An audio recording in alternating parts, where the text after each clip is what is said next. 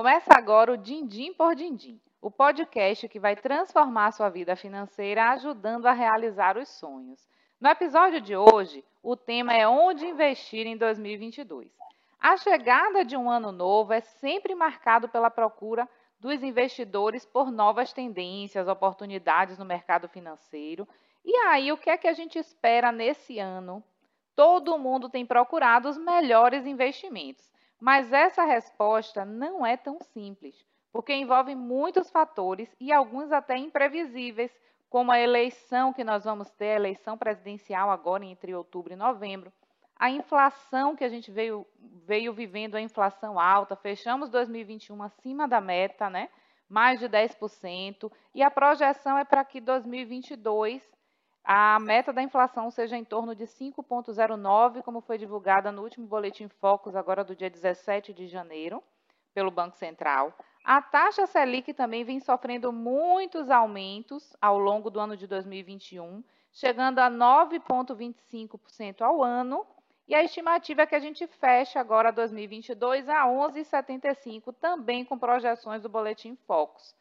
Além das incertezas trazidas né, por essa pandemia, pela nova variante Omicron, que está aí com alto índice de contágio. Então, tudo isso é muito um cenário de muita incerteza para a gente falar um pouquinho sobre quais são os melhores investimentos para 2022. E para eu não falar desse assunto sozinha, eu trouxe um convidado com gabarito muito grande para falar comigo e conversar com vocês, nossos queridos ouvintes, para como a gente vai escolher o melhor investimento ou os melhores investimentos para 2022. E meu convidado é Marcelo Ferreira. Ele é educador financeiro, professor do curso online Adeus Dívidas, da Topo Money Educação Financeira e é autor de cinco livros em diferentes áreas. Ele é economista de formação, assim como eu, é especialista em gestão empresarial, MBA em gestão de negócios financeiros e mestre em administração. Então, vejam aí como ele tem um gabarito para conversar sobre esse assunto conosco. Marcelo, seja bem-vindo. Muito obrigado por aceitar o nosso convite.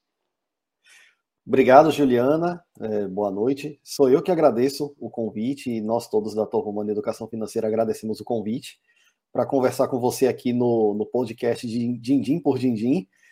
E uma honra né, estar tá iniciando essa atividade com você aqui. Mas é, é isso mesmo que você frisou. Né? Nós temos hoje um quadro na economia brasileira com, com algumas questões a serem superadas e essas questões elas interferem evidentemente na vida das pessoas e, e consequentemente nos investimentos que essas pessoas vão fazer, nos investimentos que nós todos vamos fazer. Então é um cenário que requer, é, como sempre, cuidado, atenção, mas diante do desafio de voltarmos a lidar com a inflação na casa dos dois dígitos novamente. Pois é, verdade, Marcelo. Mas então vamos começar nossas perguntas. Eu separei aqui sete perguntas. Eu espero que dentro do nosso tempo dê para a gente responder todas elas, porque eu acredito que também sejam algumas dúvidas dos nossos ouvintes.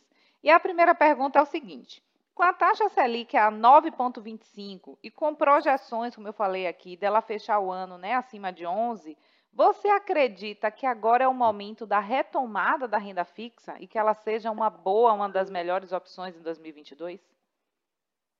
Muito bem. Quando a gente fala em renda fixa como opção de investimento, a gente precisa ter em mente não só o cenário econômico, um cenário, como você já frisou, com a Selic a 9,25 ao ano e com perspectivas de chegar a 11,75 ainda em 2022. Essa é uma, é uma questão a ser observada, evidentemente. A outra é, é mais de cunho individual. O que, que cada um vai fazer com, com, com a destinação desses investimentos?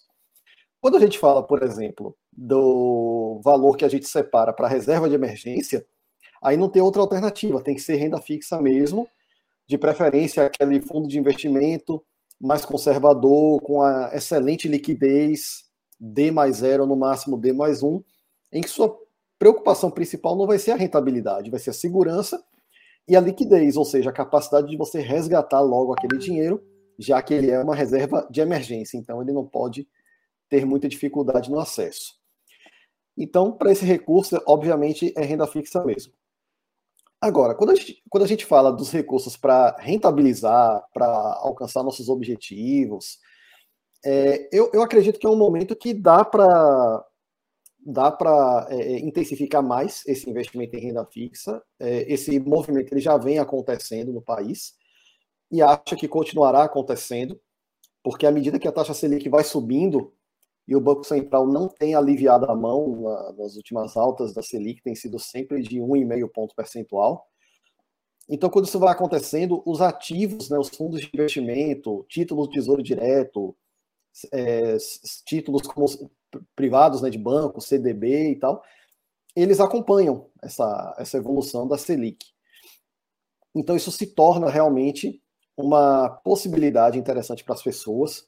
No Tesouro Direto, você já vai encontrar títulos prefixados aí com rentabilidade contratada, né, a ser contratada, superior a 10% ao ano, o que no atual cenário não é uma rentabilidade ruim, muito pelo contrário com o desafio da inflação.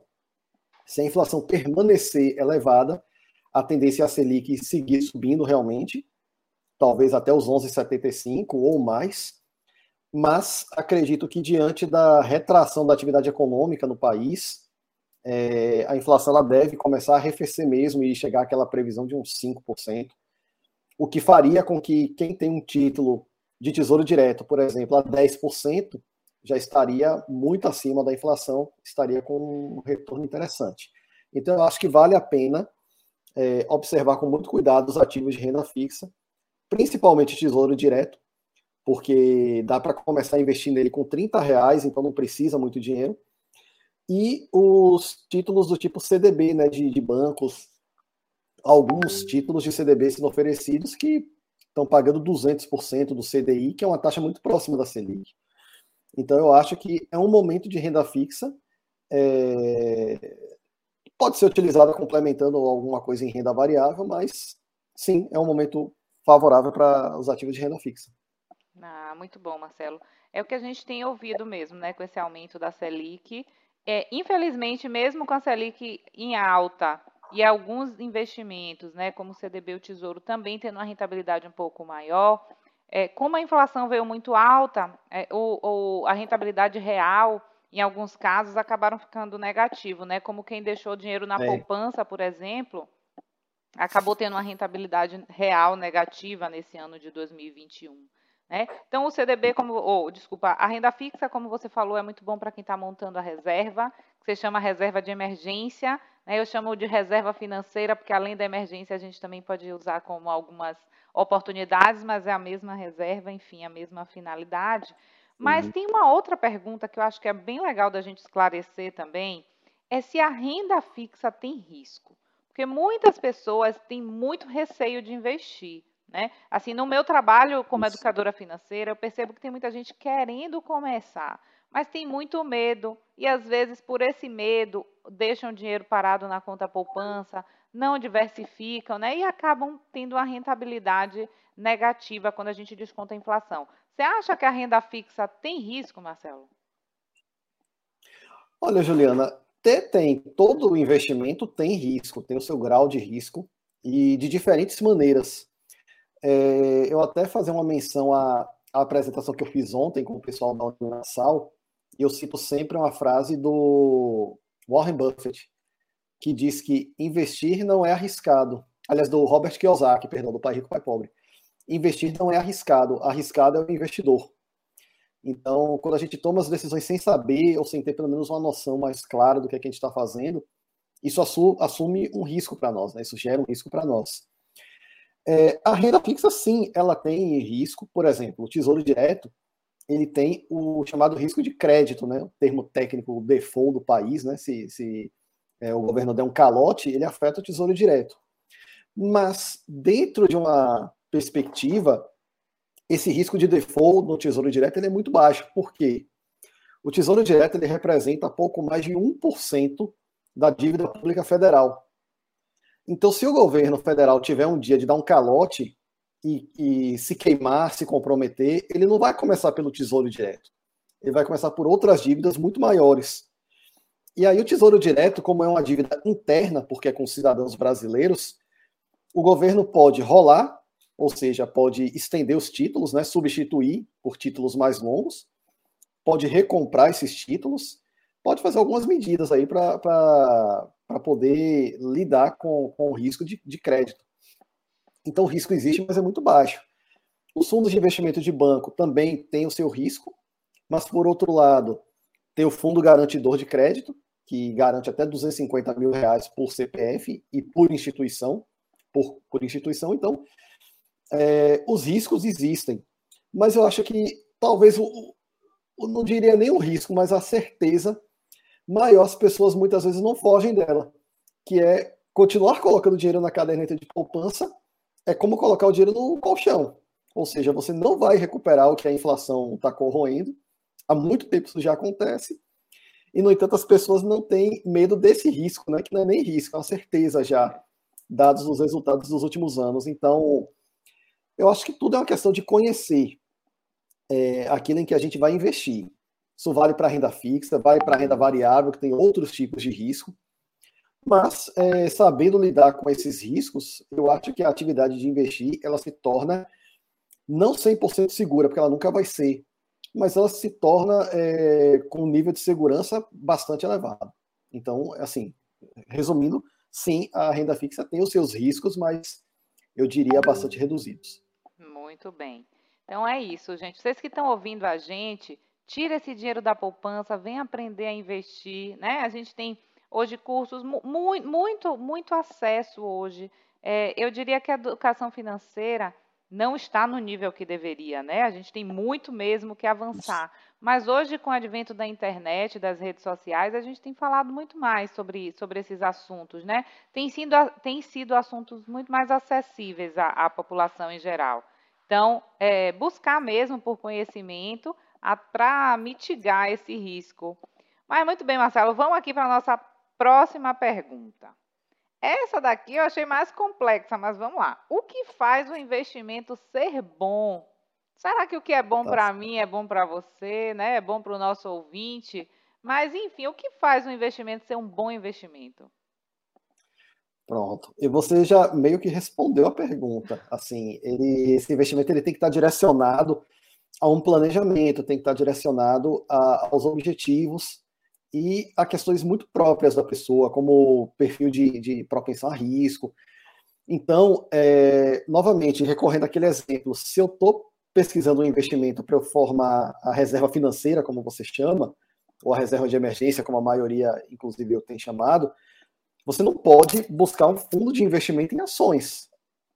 Você não vai fazer isso colocando dinheiro é, no day trade lá de, de mini índice e mini dólar.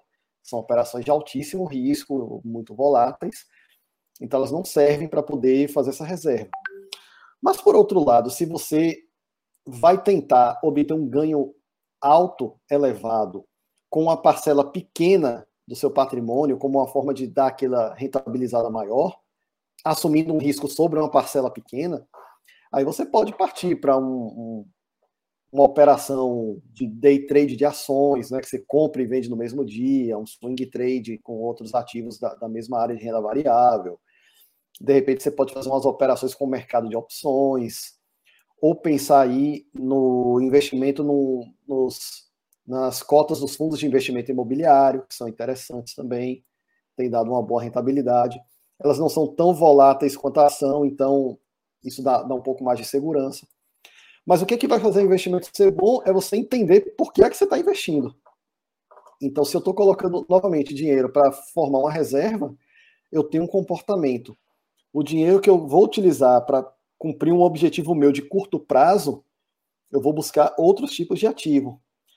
É, o dinheiro para um objetivo de médio prazo, aí eu já tenho que fazer uma composição. E aqueles de longo prazo, aí você parte para outros tipos de composição que podem é, avançar mais na renda variável, porque qualquer percalço de momento, você tem um, espaço de tempo para recuperar.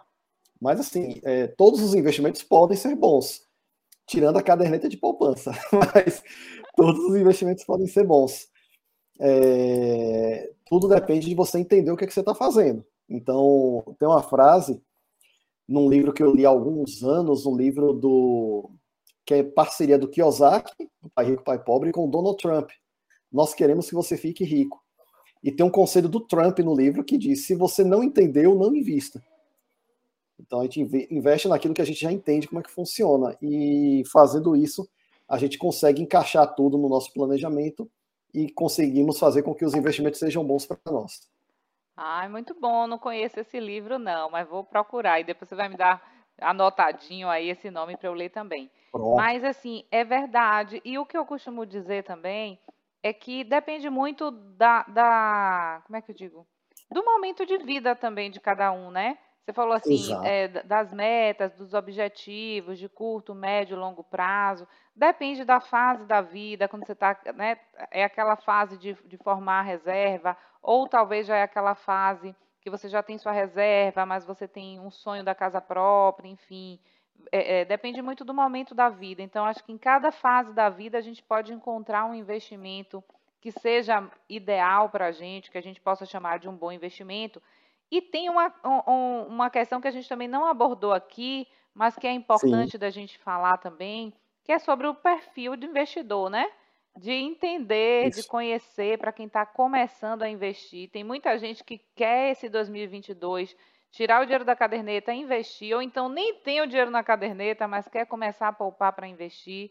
É bom, é fundamental, eu diria, entender e conhecer o perfil do investidor, né? Qual é o seu perfil? Será que você é mais conservador, tem uma tendência mais para renda fixa, né? Isso. Ou será que você já é aquele moderado, ou arrojado? Né? É, eu costumo dizer assim, não é via de regra, mas os homens são muito mais arrojados do que as mulheres. As mulheres, na sua grande maioria, elas são mais conservadoras, até chegando ali, né, um pouquinho moderada. Eu, eu sou, eu sou mais ou menos nesse perfil aí, de conservadora moderada. Os homens já, né, por si só, já têm essa natureza de correr mais riscos. E os homens jovens, mais ainda. Eu estava ouvindo uma, estava lendo uma reportagem bem recente essa semana, dizendo que os jovens têm se arriscado muito nos investimentos de, de risco, né? Acho que Isso. pelo momento de vida, pela, não sei, pela, né, por essa juventude mesmo que eles são mais de arriscar, mas tem essa questão, né, Marcelo, do perfil. Sim, com certeza. Os diferentes momentos da vida também influenciam é, como eu até comentei na, na, apresentação ontem lá com a Uninasal, é, dificilmente a gente vai encontrar num, numa análise de perfil de investidor de um, digamos, de um pai de família de 50 anos de idade que tem dois filhos fazendo faculdade e ele paga essas mensalidades, a gente não vai encontrar o mesmo perfil de uma jovem estagiária de 20 anos de idade que, de repente, utiliza o dinheiro do estágio só para as despesas pessoais dela. Tendência é que o primeiro seja mais conservador, pela idade, pelas obrigações que ele tem, e a segunda possa realmente assumir mais riscos. O que não quer dizer que, que esse perfil mais conservador não possa ter uma parcela em renda variável. Ele não vai poder ter 40%, 50%, mas ali 5%, 7%, ele pode ter. E a mesma coisa, a, a, a estagiária jovem, ela por ser mais agressivo o perfil, ela não precisa ter 70%, 80% na, na renda variável, ela pode ter aí 20%, 30%, já é um percentual elevado. É, eu mesmo, assim, comecei a investir muito focado na renda variável e dos meus recursos que eu, que eu penso em utilizar assim, para futuro mesmo, para complemento de aposentadoria, uns 15 anos atrás eu tinha 90 a 10 em renda variável. Agora já está quase meio a meio, já estou equilibrando, já está quase meio a meio. A meta é trocar aí para um 40, 60, 35, 65 nos próximos anos. Mas é, eu fui incorporando muito mais renda fixa nos últimos anos do que renda variável. Ainda que a renda variável eu tenha dificuldade de, de reduzir a proporção, porque tem, tem tido muita coisa com resultado positivo. Então fica até difícil de reduzir a proporção pelos resultados positivos que, que tem tido nos últimos anos. Mas é isso, essa questão da, da, do perfil, ela é fundamental e todo mundo deve fazer essa pesquisa pelo menos uma vez por ano, porque o perfil ele vai mudando também ao longo do tempo. E outro ponto que eu, que eu gosto de citar é que não tem perfil bom nem perfil ruim. Todos os perfis podem chegar nos seus objetivos, agora os caminhos vão ser diferentes e, consequentemente, é, um perfil mais agressivo ele abre mão de segurança para tentar andar mais rápido. O outro perfil conservador, que é o outro extremo, ele vai abrir mão de resultado, de tentar resultado para manter uma certa segurança. Então, sim, cada perfil do seu jeito. É, o ideal é que cada um ande no seu perfil para investir com tranquilidade, porque investir é. não deve tirar o sono de ninguém. Com certeza, né? E não deve virar dor de cabeça. Aqui, é. aqui em casa, a gente fez o seguinte, eu e meu esposo. É, ele, ele tem um perfil mais né, arrojado, gosta de investir em ações, enfim.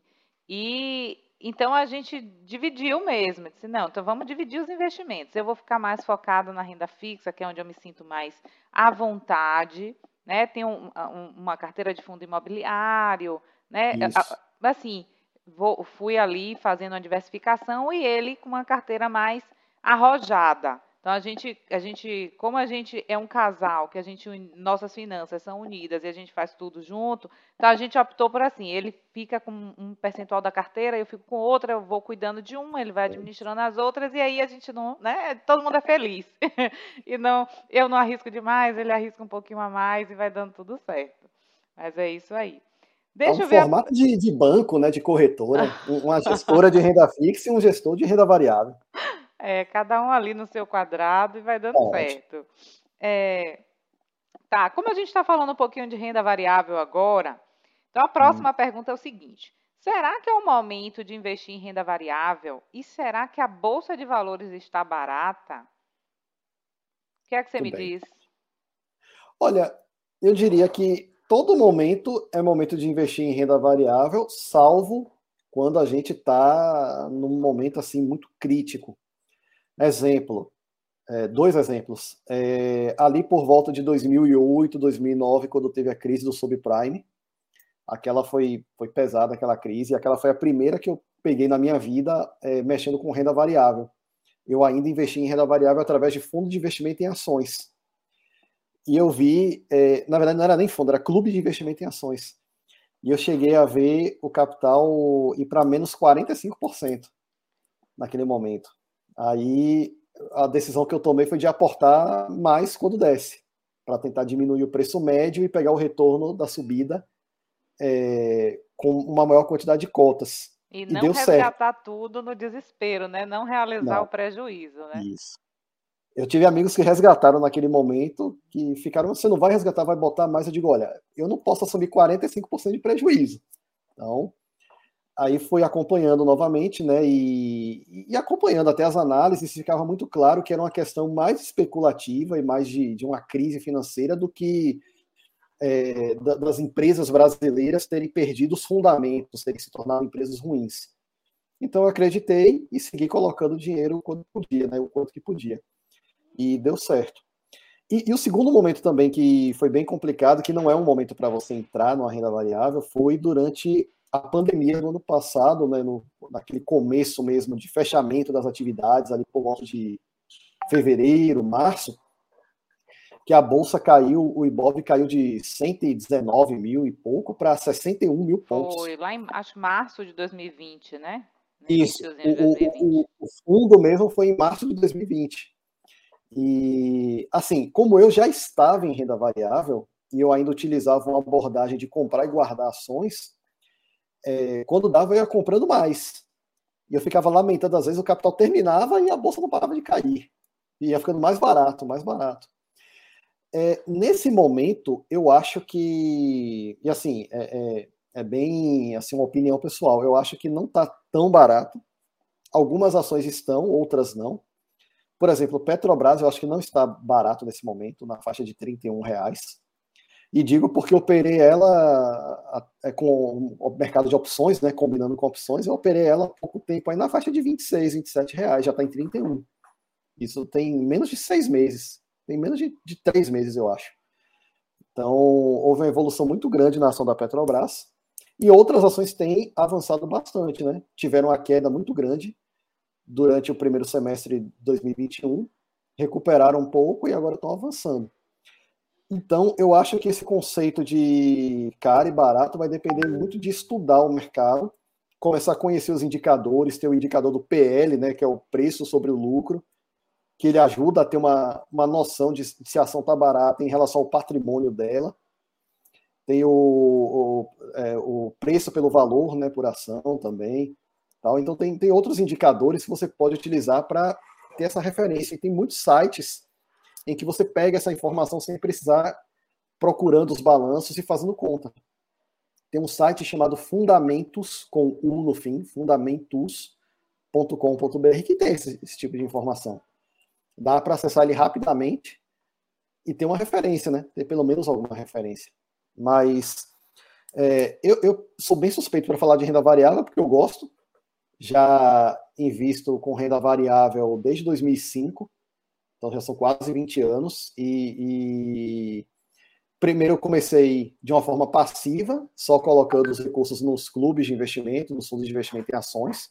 Eu ainda tenho fundo de investimento em ações até hoje. Depois passei a comprar as minhas próprias ações e guardar. E agora eu estou girando um pouco, é, combinando com o mercado de opções, que eu comecei a estudar em 2020. Aprendi pelo menos o básico, já faço algumas operações mais básicas e agora eu estou tentando separar um tempinho para estudar operações mais avançadas, mais estruturadas, para ter um, um, um, repertório maior, né? E tentar maximizar os ganhos. Mas assim, eu, eu, eu gosto muito, acho bom. Agora precisa ter um certo sangue frio também para lidar. Por isso que eu digo que não é para todo mundo botar 40, 50, 60% do que tem em renda variável, mas começa devagarzinho ali com um, lote de ações, ou vai comprando aos poucos as frações do lote ali, até formar um lote, depois vai fazendo aos pouquinhos alguma operação, que tudo dá certo. E, e ainda falando de de renda variável, nós temos os fundos de investimento imobiliários também, que são uma excelente alternativa. Eu também tenho e gosto do, do que eu estou obtendo com eles. É, eu acho, é isso que eu ia falar agora, você falando aí. É, eu comecei com os fundos imobiliários, porque eu, eu me sentia Sim. mais segura, né? Eu achava isso. que assim, a volatilidade menor, eu conseguia acompanhar mais. Tem a questão dos dividendos também, né? Que tem uns que são bons é pagadores de dividendos. Então, eu me senti mais confortável, né? Eu conheci, estudei um pouco, entendi um pouco como funcionava e foi uma porta de entrada para mim na renda variável, né? Devido ao Sim. meu perfil, foram os fundos imobiliários, né? É, a gente tem uma pergunta sobre fundo imobiliário aqui. É, ah, sim. Os fundos imobiliários continuam sendo uma boa opção? Já que a gente já tocou nesse assunto, uhum. o que é que você acha? Como é que está? é, o cenário né, agora para 2022 dos fundos imobiliários? Continuam, sim, sendo uma boa opção. É, eles têm esse ponto que você citou do pagamento de proventos, né, de dividendos, que, que normalmente é relacionado, a depender do fundo, é relacionado até ao aluguel mesmo da, do, dos imóveis que estão envolvidos. É, e, e, aí eu gosto porque tem esse, essa remuneração mensal isenta de imposto de renda para a pessoa física. E também eu gosto porque eles têm uma volatilidade, e eu li isso hoje num texto no, no UOL, eles têm uma volatilidade de cerca de um terço da volatilidade do Ibovespa, né? O IFIX, o que, é o, que é o é. índice, o índice dentro do, da, da, bolsa, né, que mede o, a volatilidade, mede os fatores, né, dos fundos de investimento imobiliários, o IFIX ele tem um terço da, da volatilidade do Ibovespa. Então, o que, é que isso quer dizer? As oscilações são muito menos bruscas. E isso ajuda bastante é, quem tem menos tolerância ao risco. Ele, ele, ele é um meio um híbrido assim com a renda fixa e tem alguns FI que eu gosto bastante. Tem um que eu gosto bastante que ele é ligado a, a, a chamados é uma chamada FI de papel, né? Que ele é muito ligado com o CRI, com certificado de recebíveis imobiliários. É, não é uma recomendação, mas é o FI do Banco Banestes, que é o Banco do Estado do Espírito Santo. O código é BCRI11. Eu tenho comprado cotas dele com frequência. O yield dele, o dividend yield, o pagamento mensal, ele tem sido sempre superior a 1% ao mês. Já teve um mês aí que foi quase 2%. E assim, tem remunerado muito bem. Eu tenho gostado. Eu tenho outros três FIs também, uma certa quantidade de cotas, é, ligada a bancos, ligada a, outros tipos de, de, de, ativos. E eu acho que tem formado um retorno muito legal aí. O meu retorno tem sido perto de 1% ao mês com o FI. E acho que isso gera uma, uma renda interessante no futuro, né? Quando você tem uma quantidade maior de cotas, você consegue já eventualmente, se precisar pagar até alguma conta, se socorrer naquilo ali. Acho que é muito importante. Usar Mas, o assim, dividendo, assim, né? O, o, dividendo você usar ou não está precisando, reinveste para ir crescendo, cotas, né? Ali o patrimônio. Né? É, é assim. É, tem algum site? Eu anotei o site que você falou aqui das ações, o Fundamentos. E para o fundo imobiliário, você tem algum que possa acompanhar, que você costuma tem usar? O, tem um bem legal, que é o FII S.com.br. Ah, legal. Esse traz muitas informações. Estou anotando que depois vou colocar na descrição aí. Esse traz muita informação sobre, sobre FI. Eu gosto de consultar ele também. E aí, agora sim, eu já estou com quatro FIs na, na carteira, que eu tenho cotas, eu acho que já está num, num, número interessante. Aí eu só vou comprando mais cotas deles. É, tiveram queda ano passado. É, é, três deles tiveram quedas assim expressivas, né? Como todo o mercado renda variável ele desceu, eles desceram também muito. Mas não me abalei muito, não, assim, porque é, eu sei que, que, é, que, é, mais uma questão de momento. E aí já está voltando, já está recuperando. O BCR11 ele quase não oscilou. Eu fiquei impressionado, assim, que nesse momento de crise ele também movimentou muito pouco para baixo. Para cima também, quando avança, também não é muito, então ele está muito estável. E acho que é interessante, assim, para formar, às vezes, uma reserva, alguma coisa, porque realmente tem mexido pouco. E tem cada vez mais gente entrando no mercado dos FIs. Eu acho que é uma boa alternativa, sim. De repente, é uma porta de entrada, como foi para você, para o mercado de renda variável. É, muito bom. Muito bom. É, tem uma outra pergunta, que a gente já está chegando no final das nossas perguntas por conta do nosso tempo, mas assim, sim. quais outros ativos você acha que são interessantes na renda variável, além das ações, né, que são as mais conhecidas, e os fundos imobiliários, Sim. que também estão se tornando mais conhecidos agora? O que, é que você acha que tem de mais interessante em renda variável? Certo. Eu acho que bem estudado, o mercado de opções também, ele é interessante, principalmente para quem movimenta com ações. É, é possível obter rentabilidades interessantes nele. Você não precisa colocar uma parcela muito expressiva do seu capital, mas é interessante dar uma estudada, conhecer e fazer as operações também. Acho que é um mercado muito, muito interessante. É, dentro da renda variável, o que eu gosto realmente é ações mais opções e fundos de investimento imobiliário. Tem gente que fala de criptomoeda. Criptomoeda eu, eu não conheço o suficiente, é, assim, não tenho muita informação. Sei que já tem, inclusive, na bolsa ETFs, né? De, de, de criptomoeda, você não precisa movimentar diretamente, você compra as cotas ali de uma carteira de criptomoedas. É, já pensei em fazer o teste assim de comprar umas poucas cotas desse, desse, desse ETF aí de, de criptomoeda, mas para ver o que acontece, porque se fala muito de grandes valorizações, né? Também não sei agora como é que está o momento. O Bitcoin andou caindo bastante, que, que é o carro-chefe normalmente desses ETFs. É mais conhecida, né? É, eu, é, eu, também, eu também conheço pouco, apesar de que eu sou muito demandada. Então, eu fui fazer uma hum. palestra, hum. acho que é presencial ainda, porque não estava nem naquele pico da Covid, para uma turma de jovens. Eles eram jovens aprendizes e estavam sendo treinados para entrar no banco. E eu fui fazer Sim. uma palestra e a maioria das perguntas era sobre criptomoedas. Então você vê como jovem, né? Mulheres, homens, mas todos jovens querendo muito saber essa realidade das criptomoedas. Ainda é muito distante para mim, eu sim, eu conheço muito superficialmente, apesar de que sempre lá no canal, no Instagram, as pessoas me perguntam muito. Então, assim, vou trazer um, um no dia te convido também, Marcelo, para a gente trazer uma pessoa que possa né, conversar com a gente, falar para o nosso público sobre criptomoedas, porque eu acho que tem muita gente querendo conhecer um pouco mais, querendo investir. Ah, ótimo. E a gente precisa investir naquilo que a gente conhece, né? Porque o nosso dinheiro tá é suado, ótimo. a gente trabalha muito para também investir e depois perder tudo.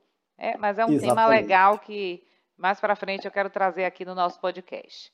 E para a gente fechar com chave de ouro, eu queria que você desse um conselho para quem está pensando em começar a investir esse ano. Ou para aquela pessoa que está com dinheiro na poupança, ou para quem nunca investiu, mas 2022, assim, não, esse ano eu vou investir o meu dinheiro. Que conselho você daria para a gente fechar aqui o nosso podcast? Pronto. O, o, principal conselho que eu daria é estudar, procurar conhecer. Tem um vídeo lá no nosso canal do YouTube, lá da Top Money, é, em que eu cito que é o principal, o, o investimento mais rentável que se pode fazer. Então aproveito até a convidar todo mundo a dar uma acessada lá e conhecer pelo menos esse vídeo, é, em que eu falo justamente da importância do, do investimento em informação, em educação, é, para poder investir. Não, não, não, não tem muito segredo, não. É investir naquilo que a gente já conhece, que a gente já sabe, evitando, né, ou pelo menos sabendo absorver as eventuais dicas que surgem para a gente então, a gente, quando a gente conhece uma aplicação, a gente sabe se aquela dica procede, se tem sentido, se, se tem uma possibilidade real de dar certo ou não. Mas não tem outro conselho para esse momento, para quem está pensando em começar a investir, do que realmente investir primeiro em informação. Vai dar uma pesquisada, pesquisa aí alguns cursos mais baratos, mais básicos. Você não precisa começar com um curso avançado em ações Começa com um curso básico mais baratinho, começa com um curso básico mais baratinho de opções, de FI, de fundo de investimento imobiliário. Eventualmente as corretoras oferecem algumas aulas gratuitas. Então vai fazendo isso, vai fazendo esse investimento para poder você começar com o pé direito, começar sabendo o que está fazendo e assim você vai aumentar suas chances de obter resultado. Então, mais uma vez, principal investimento que você vai fazer antes de começar a investir é investir em formação. Muito bem, Marcelo. E é isso, gente. Assim, conhecer, né? A, a, segue os nossos canais, o Dindim por Dindim, a Cifrando Educação Financeira, o Topo Money. A gente, Marcelo vai falar um pouquinho dos canais dele aqui. Eu vou colocar na descrição também tudinho. Vocês vão clicar lá, vocês vão acessar. Então, a gente dispõe de tempo, né, assim, com muito prazer, ele aceitou meu convite para a gente conversar para vocês, né, para vocês que nos ouvem, que nos seguem, aprenderem um pouquinho mais, conhecerem um pouco mais, né? Para todo mundo esse ano de 2022 fazer investimento para realizar muitos sonhos, né? Muitos sonhos, é esse o meu desejo. Tenho certeza que o de Marcelo também. E Marcelo, fala para a gente aí onde é que a gente te encontra, como é que a gente pode te achar aí nas redes sociais. Pronto. É, primeiro, agradecer novamente a Juliana, a, o convite aqui para participar do podcast, né, Dindim por Dindim, foi muito legal. É um tema que, como você falou, Juliana, a gente trata com prazer, com satisfação. É muito legal estar conversando sobre educação financeira de forma geral e também sobre essa área de investimentos. É, as minhas redes pessoais são, são quatro, né? Eu tenho Twitter, Facebook, é, Instagram e LinkedIn. Em todos, o meu login é Marcelo A F de faca 1978.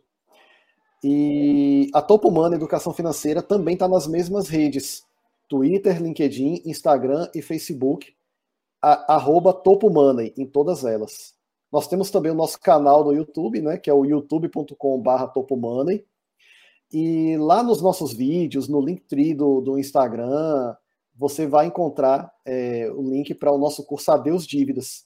Esse curso também está disponível no nosso site topomoney.com.br. Lá você vai ter acesso a poder adquirir o curso Adeus Dívidas e me permitir, dar, é, me permitir ter a chance de é, orientar você na sua trajetória financeira e acompanhar também com a área de alunos que o curso tem, permite manter um contato mais frequente. Ah, muito bom. Então, não tem como não achar Marcelo nas redes sociais, eu vou colocar tudo aqui na descrição, né? E assim, uma coisa importante, para começar a investir, não pode ter Sim. dívida, né? Ou pelo menos as dívidas têm que estar ali sob controle. Então, olha aí o curso Exato. Adeus Dívidas, né? Para poder colocar as contas em dias e começar a investir. Marcelo, mais uma vez, muito obrigada. Foi um prazer ter você aqui. E quem sabe a gente vai se ver mais vezes, né? Numa próxima oportunidade, num próximo tema.